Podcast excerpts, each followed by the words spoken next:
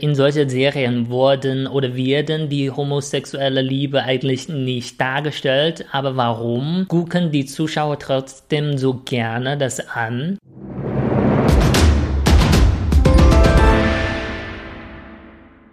Yiru men shen si hai, cong ci jie cao shi lu ren. Yuan yuan xiang bao he shi liao, yang zai yi pang kan re nao. Wenn ihr auch nur Chinesisch verstanden habt, dann seid ihr richtig. Herzlich willkommen zu Süßsauer der China Podcast. Ich bin Steffen und mit mir am Mikrofon ist. Hallo, ich bin Yang.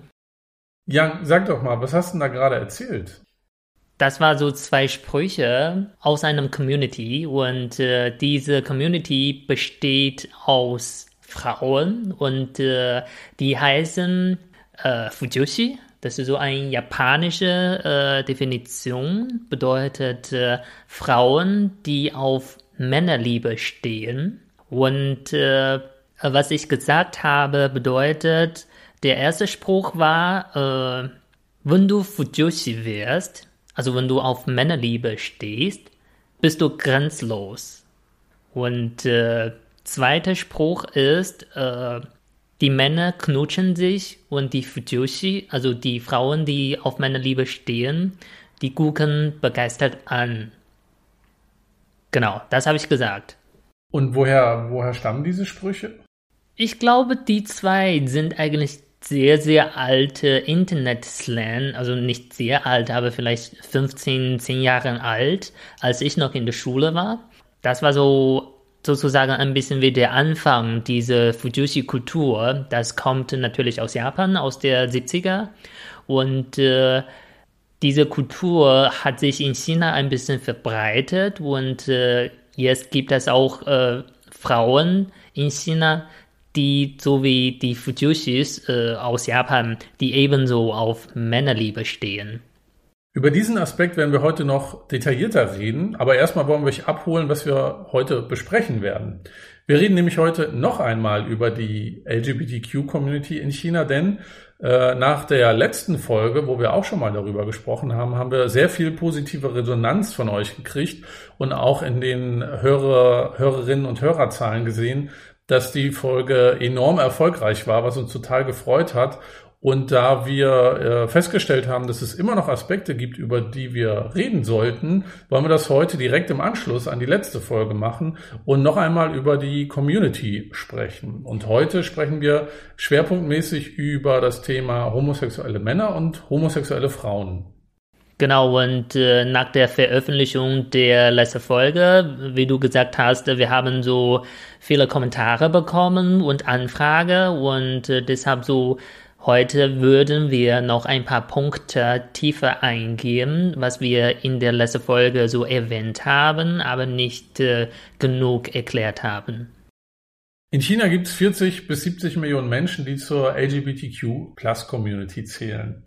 In der letzten Sendung haben wir schon Begriffe genannt, mit denen die Community bezeichnet wird. Und wir fangen heute mal an mit einem sehr alten Begriff für schwule Männer, nämlich der geteilte Pfirsich oder der angebissene Pfirsich. Yang, wie heißt denn das auf Chinesisch? Wie wird das ausgesprochen? Das heißt auf Chinesisch Fen Tao. Fen Tao. Und diese Legende spielt in der Jun-Dynastie, so 500 vor Christus. Und dort gibt es eine Figur, man weiß nicht, ob sie wirklich gelebt hat, das ist Mize Xia. Und dann gibt es noch eine weitere Figur, das ist der Herzog Wei Ling. Und äh, Mize Xia ist der Lieblingshöfling vom Herzog, einfach weil er so schön ist, heißt es in der Legende. Und zusammen erleben die so ein bisschen äh, was zusammen. Und eine, ähm, eine Anekdote aus der Geschichte oder eine Episode ist, dass Mi Zechia ein äh, Pfirsich gefunden hat, der hängt an einem, äh, an einem Ast und den nimmt er sich, beißt davon ab und er merkt, dass dieser Pfirsich extrem süß schmeckt und bietet ihn daher äh, den, den Herzog an, damit der Herzog auch davon probieren kann. Und der Herzog sieht das als wirklich äh, wundervolle Geste an, denn Mizicha denkt nicht zuerst an sich, sondern auch an die anderen, vor allen Dingen an den Herzog. Diese Geschichte spinnt sich so ein bisschen weiter und man merkt schon, dass zwischen den beiden nicht nur Freundschaft ist, sondern mehr sich entwickelt. Aber die Geschichte endet dann darin, dass die Freundschaft recht tragisch endet. Das liegt daran, dass Mizechar über die Jahre an Schönheit verliert und darin, daher auch in der Gunst vom Herzog verliert. Und ähm, es ist so, dass dann Mizechar eines Verbrechens bezeichnet wird und der Herzog sagt, äh, ja, er hat mir nämlich damals auch nur einen angebissenen Pfirsich angeboten und sieht das als Bestätigung dafür, dass Mizechar äh, ein Verbrecher ist. Also diese Geschichte habe ich auch gelesen, aber ich kenne eigentlich nur die erste Hälfte. Und damals habe ich gedacht, äh, wie einfach das Leben der schönen Menschen ist, weil er hat ein Pfirsich gebissen und fand das äh, süß und dann hat das äh, dem Herr angeboten und er war so total berührt. Und äh, stell dir mal vor, wenn er ein unattraktiver Mann ist, dann sagt der Herr bestimmt, soll ich dein Essensrest essen oder was? Genau, und im Laufe der Jahrhunderte wurde die Geschichte auch unterschiedlich interpretiert. Wir haben im letzten Mal, in der letzten Folge schon drüber gesprochen, wie sich die das Thema Homosexualität in der Geschichte Chinas so entwickelt hat, auch von sehr offener Umgang bis zu einem sehr restriktiven Umgang damit. Und es war halt so, dass die, diese Geschichte vom angebissenen Pfirsich oder vom geteilten Pfirsich interpretiert wurde im Laufe der Jahre oder Jahrhunderte, dass man nicht zu nah an der Macht sein darf.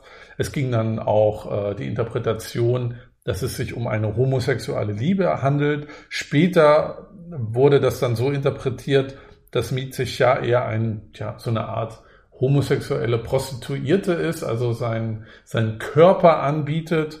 Und ähm, es gibt noch eine andere Legende, die auch so ähnlich ist, dass die, die Leidenschaft des abgeschnittenen Ärmels. Also sehr alte Geschichten, die aber auch schon das Thema Homosexualität im Kern haben. Wie ist es denn bei dir? Hast du auch solche Romane früher gelesen?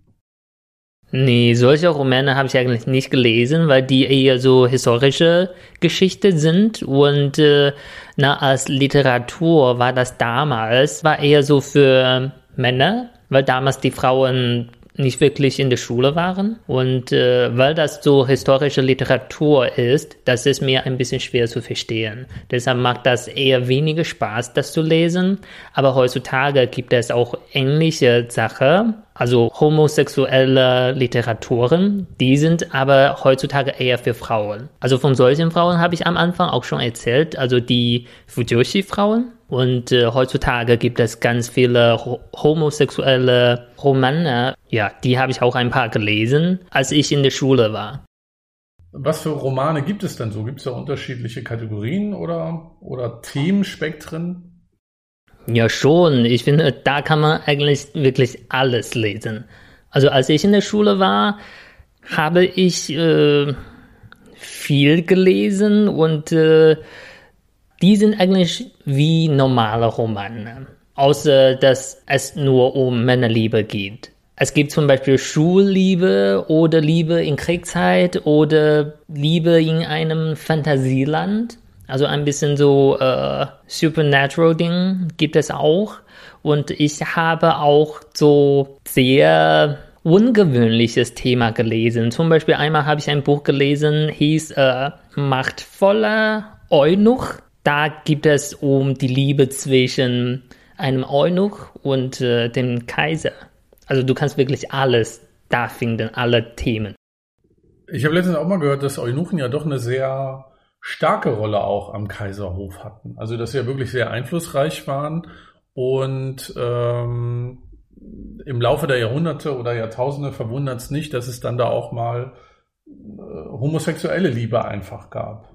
Genau, und äh, na, ich meinte, als Eunuch, äh, die begleiten die Kaiser mh, mm, am meisten. Also die sind immer dabei und äh, tja, wer weiß, vielleicht äh, ist auch wirklich ein paar Mal passiert, dass äh, die sich verliebt haben.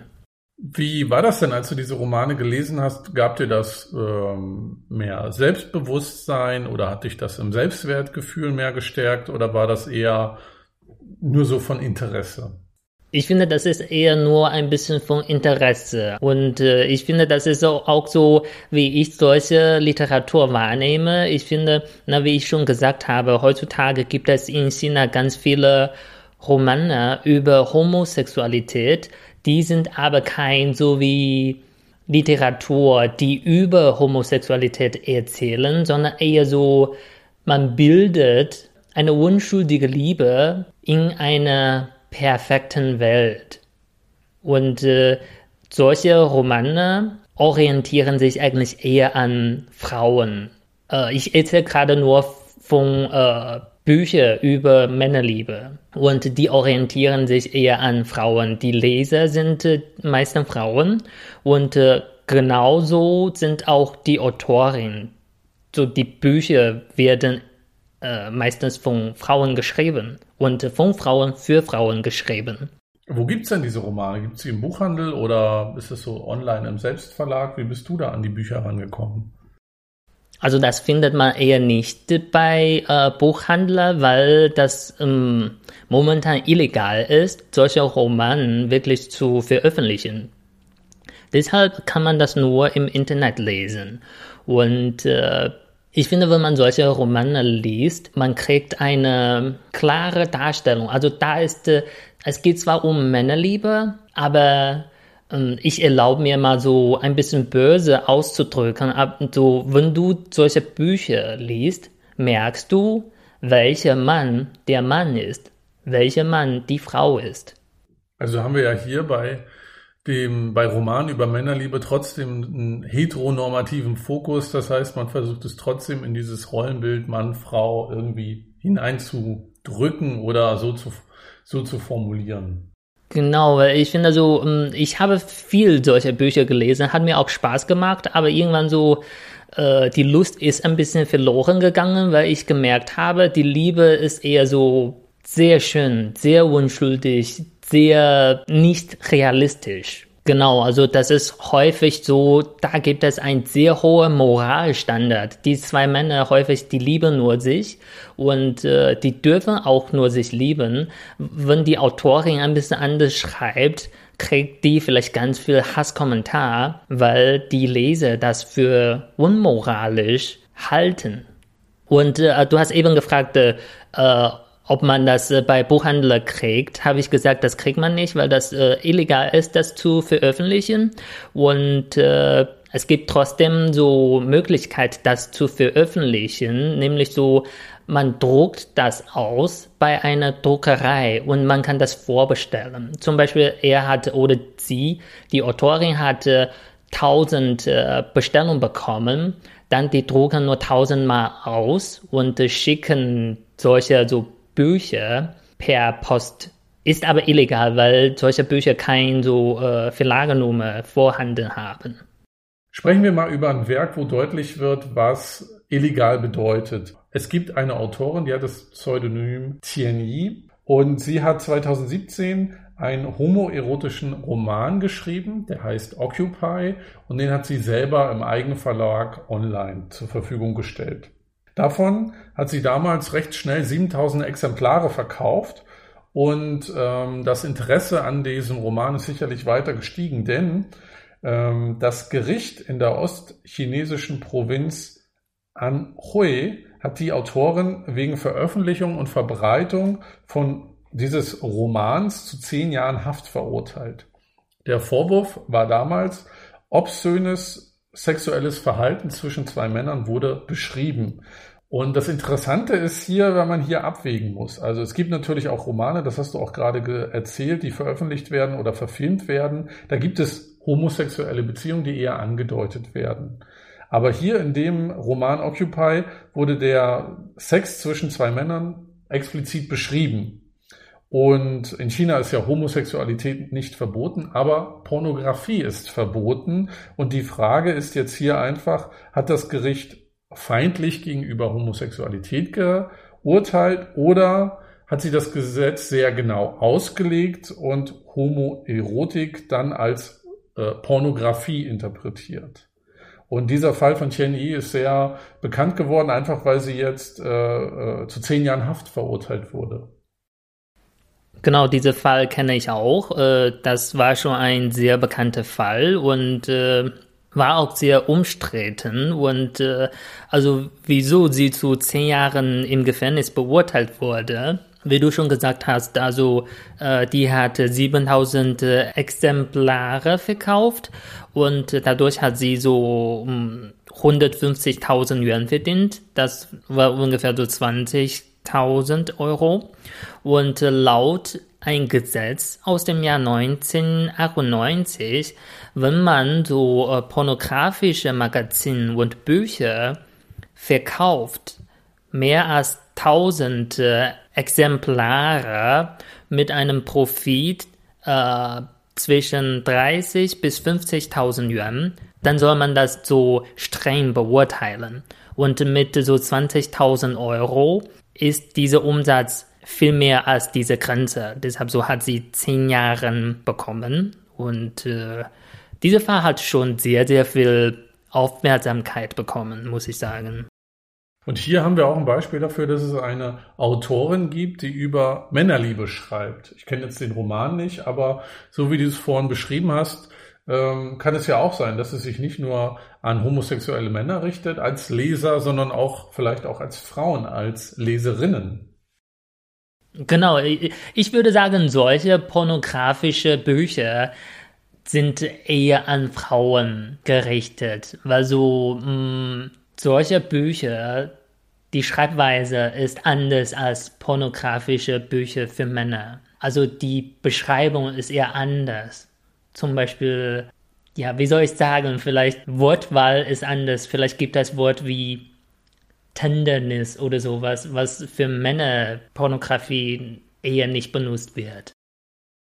Und ich habe es eben schon angesprochen, äh, wir haben jetzt hier ähm, einen Roman, der verboten ist, aber gleichzeitig, das haben wir in der letzten Folge ja auch schon beschrieben, gibt es gerade auch eine sehr populäre Serie, wo ähm, zwei Hauptprotagonisten, zwei Männer, ja eine sehr enge Freundschaft haben, aber man sieht schon, dass damit äh, Männerliebe gemeint ist. Und ähm, darüber wollen wir jetzt auch nochmal sprechen, wie das dann genau ist und äh, wie sich diese Serie, dieses Serienformat gerade entwickelt. Aber es gibt ein, die Serie Addicted, ist im Jahr 2016 erschienen, online erschienen. Und da geht es um homosexuelle äh, Schüler und zwei davon kommen sich im Laufe der Serie näher. Und die Serie hat sehr schnell 10 Millionen Zuschauer gehabt. Aber die Serie wurde drei Episoden vor dem Staffelfinale gestoppt und komplett offline genommen. Und äh, zwei dieser Darsteller in der Serie dürfen auch gemeinsam nicht mehr in Shows oder Serien auftreten. Hast du damals von der Serie gehört?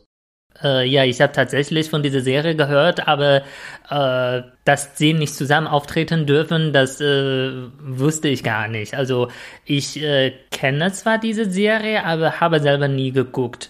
Aber das war damals schon sehr populär. Und äh, ich würde auch sagen, also es gab schon viele homosexuelle Serien in den letzten Jahren, aber wie ich mich erinnere, das war eigentlich die einzige, die wirklich äh, die Homosexualität dargestellt hat. Nicht als Freundschaft, sondern als Männerliebe. Vielleicht deshalb hat das diese Strafe bekommen, dass das äh, gestoppt wurde.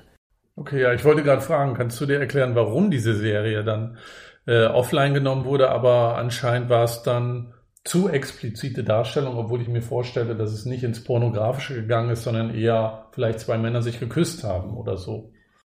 Äh, ich kenne persönlich diese Serie nicht, aber ich habe einen Schnitt gesehen, das war so, äh, sollte die gelöschte Inhalt sein, wegen Zensur und sowas. Deshalb habe ich gedacht, okay, das hat mich ein bisschen interessiert, wie explizit das sein könnte. Deshalb habe ich mir das angeschaut, aber das war auch nur äh, ein Typ war betrunken oder irgendwie und die waren im Auto und der andere Typ hat ihn dann geküsst. Also mit ein bisschen gegen seine Wille hat ihn geküsst das wurde gelöscht. Deshalb, ich meinte, wenn das schon gelöscht wurde, dann die anderen Teile, die nicht gelöscht wurden, dürfte eigentlich nicht zu explizit sein. Wir haben in der letzten Folge ja drüber gesprochen, über Serien, die das thematisieren und erfol sehr erfolgreich sind. Wie sieht es denn da aktuell aus? Gibt es jetzt weitere Serien, die geplant werden? Oha. Äh, es gibt zweite, dritte, vierte, ja, ganz viele.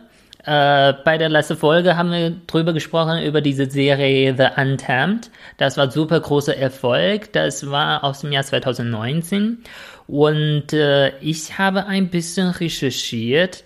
Eigentlich äh, von 2014 bis 2019 wurde 30 solche Serien veröffentlicht. The Untamed war auf jeden Fall die erfolgreichste außer dieser Serie gibt es, gab es noch so zwei Serien, die so guten Erfolg bekommen haben. Und äh, ich meinte so äh, fünf Jahre 30 Serie über homosexuelle Männerliebe, das war eigentlich schon viel. Jetzt steigt die Tendenz aber immer weiter. Laut der neuesten Info, also zumindest dieses Jahr, soll schon fünf Serien kommen. Und zudem wurde, ich habe tatsächlich mal gezählt, zudem wurde 72 Projekte beantragt. Ja, schon sehr viel. Also man sieht, es ist Publikumserfolg, es wird nach, also es wird weiter produziert. Ähm, das heißt aber auch, es muss ja auch Schauspieler geben, die da mitspielen wollen. Das heißt, das funktioniert auch ganz gut. Genau, ich finde so, äh, ich finde, warum man das macht, ist natürlich aus der kommerziellen Gründe. Deshalb, äh, wenn man das immer weiter macht, ich denke, dass man sich schon sehr viel dadurch profitieren kann. Weil zum Beispiel The Untamed und auch Addicted, das war eher vom unbekannten Schauspieler.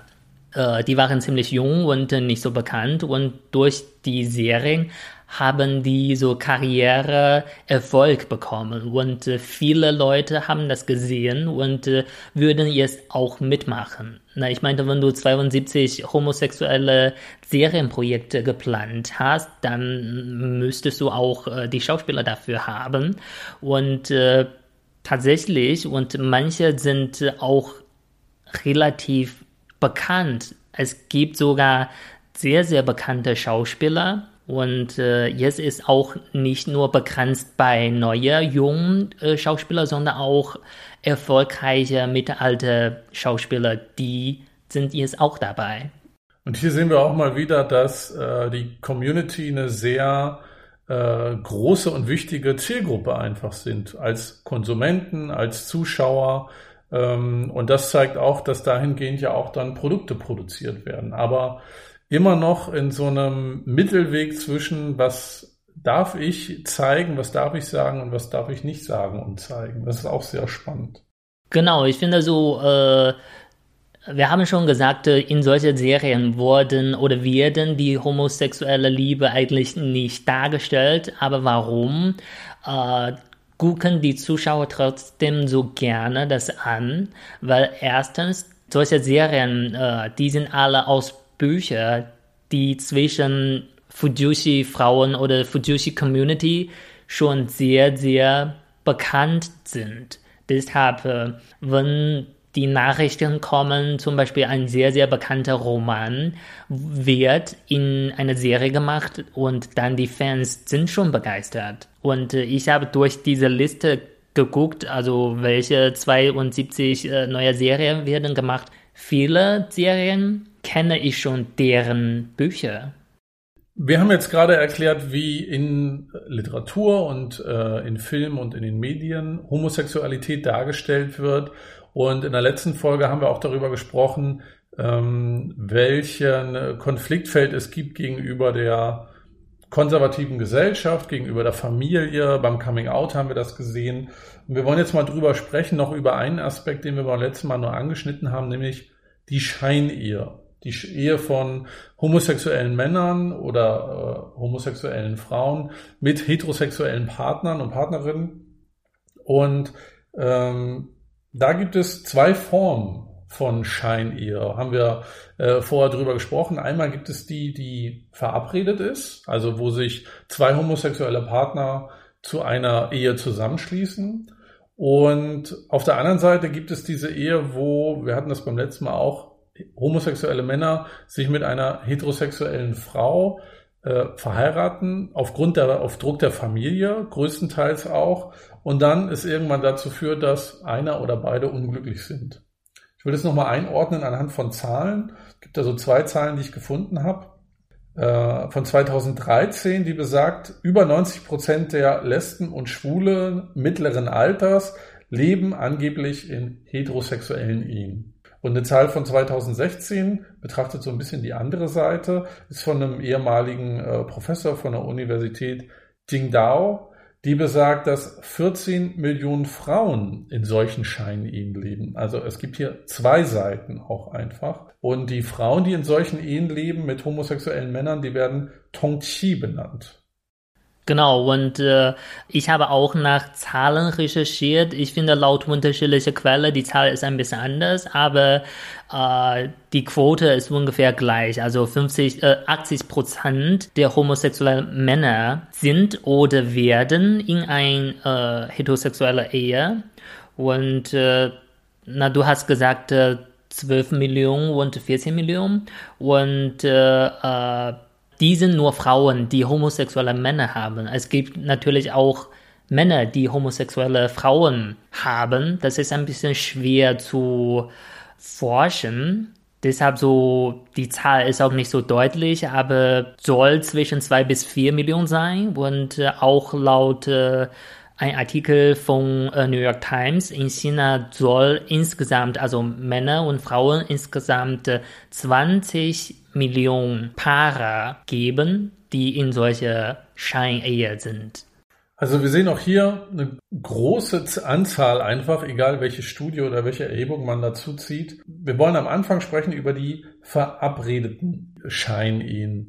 Ähm, da gibt es einmal ähm, ähm, die Verabredung äh, homosexueller Mann, homosexuelle Frau, vielleicht sind die beste Freunde noch und ähm, die leben dann zusammen, haben vielleicht sogar Kinder, habe ich von äh, als Beispiel auch gelesen bei der Recherche.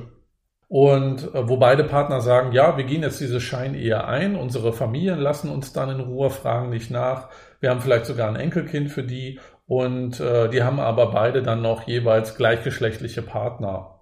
Auf der anderen Seite gibt es auch die verabredeten Ehen, wo ein homosexueller Mann entweder eine homosexuelle Frau sucht oder vielleicht auch eine heterosexuelle Frau. Und dafür gibt es ja, Jan, auch ein Portal beispielsweise in China.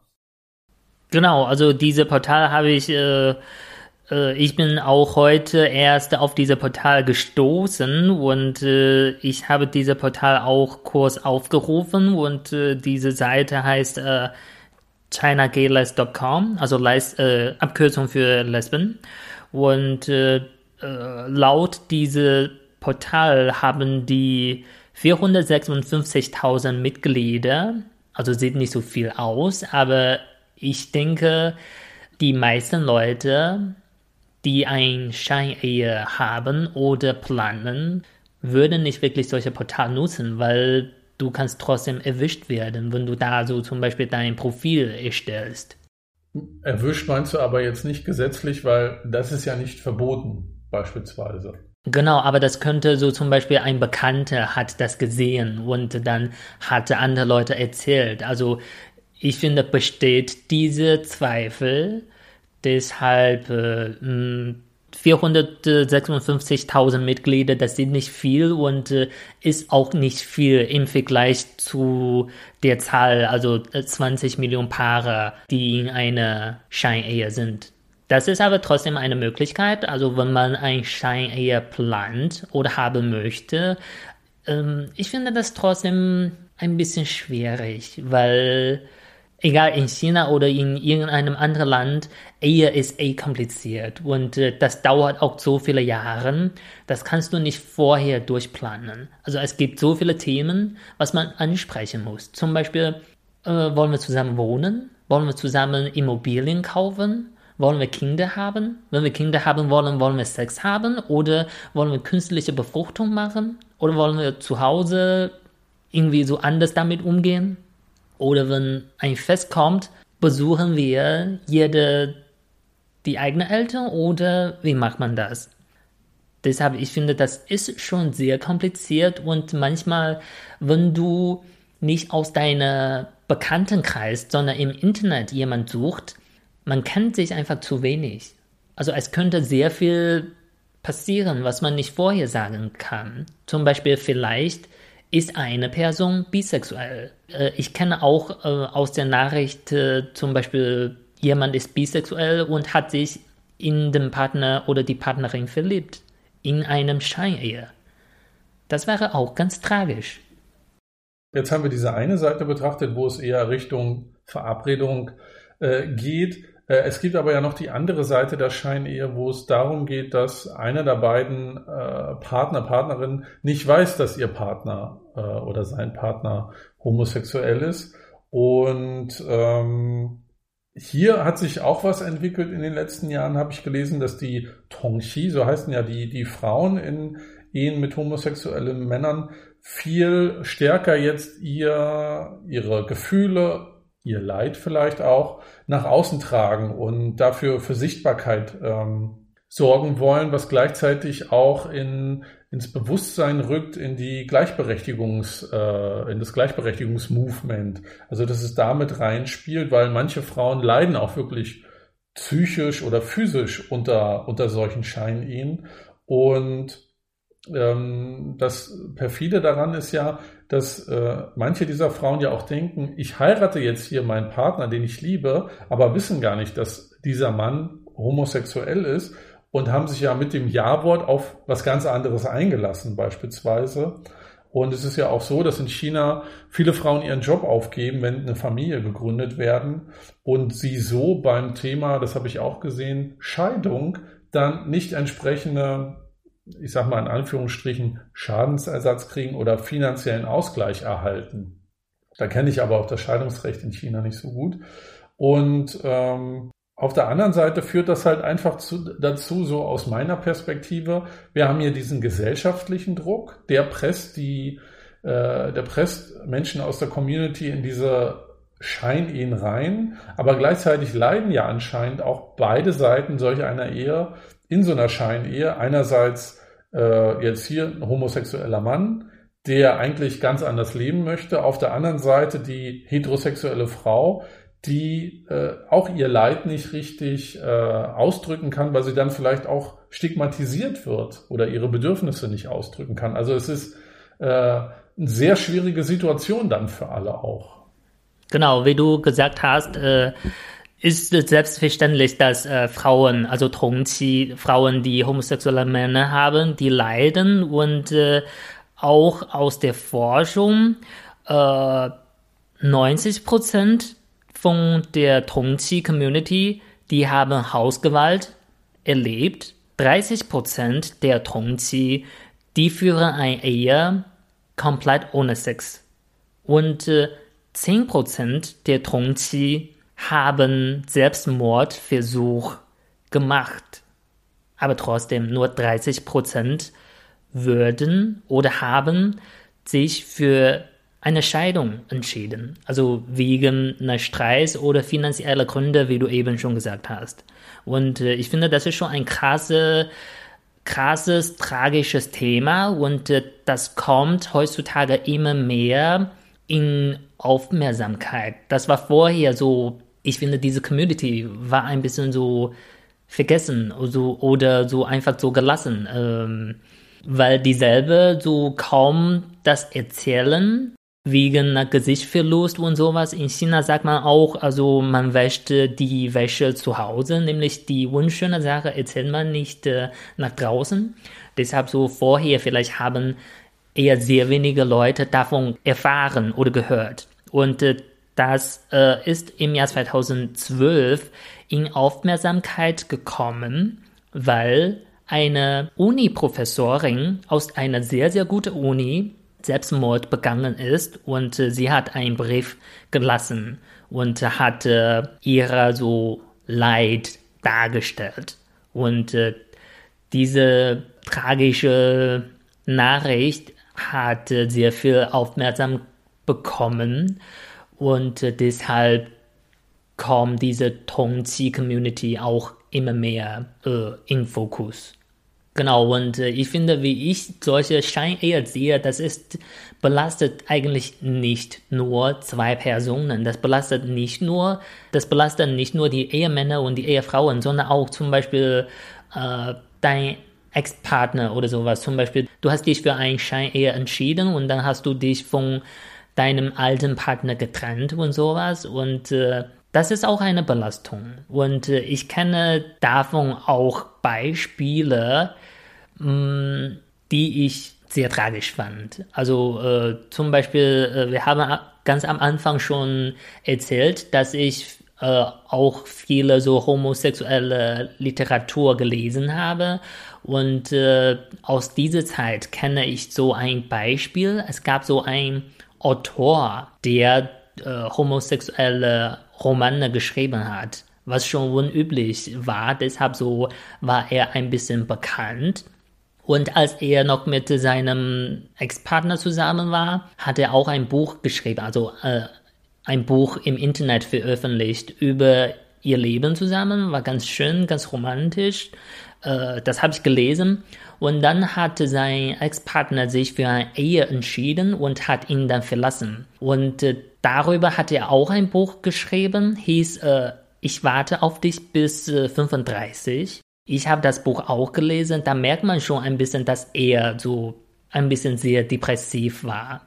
Und äh, im Jahr 2008 ist er Selbstmord begangen. Äh, leider nicht, wie er in seinem Buch geschrieben hat, also ich warte auf dich bis 35, sondern im Jahr 2008 war er erst 27 und dann ist er Selbstmord begangen und hat sein Leben so beendet. Auch tragische Geschichte, ja. Ja, wir hätten den Podcast gerne weniger tragisch beendet, aber äh, das sind noch zwei Themen, die wir vertiefen wollten mit der zweiten Ausgabe zur LGBTQ Plus Community. Wir freuen uns auch diesmal sehr über Feedback von euch, gerne auch mit Themenwünschen oder mit Hinweisen, was euch interessiert. Wir haben schon ein paar Hinweise gekriegt und gucken mal, wie wir das im Laufe der nächsten Folgen so thematisieren und ansprechen können. Folgt uns gerne auf Instagram oder schreibt uns da einfach nach China-Podcast suchen oder schreibt uns eine E-Mail chinapodcast.gmx.de. Wir freuen uns über eure Anmerkungen und Anregungen. Genau, also wir haben dazu noch eine extra Folge gemacht, weil das Thema so kompakt war und das Thema uns auch sehr wichtig war und äh, Vielleicht äh, bei den nächsten Folgen werden wir auch versuchen, so bei den Themen tiefer einzugehen. Ähm, Auf jeden Fall versuchen wir auch mal wieder unterhaltsamer und lustiger zu sein. Jetzt hat man in zwei Folgen nicht so viel lachen können bei uns. Genau, und unsere äh, Standardrubrik äh, müssen wir auch äh, langsam wieder äh, integrieren, so äh, Wörterbuch und Klischeekiller. Äh, dieses Thema war leider zu ernst und äh, ja, deshalb haben wir das erstmal gelassen. So, das war die Folge über LGBTQ+, heute eher über Homosexuelle. Ich bin Yang und sage 再见. Und ich bin Steffen und sage Tschüss.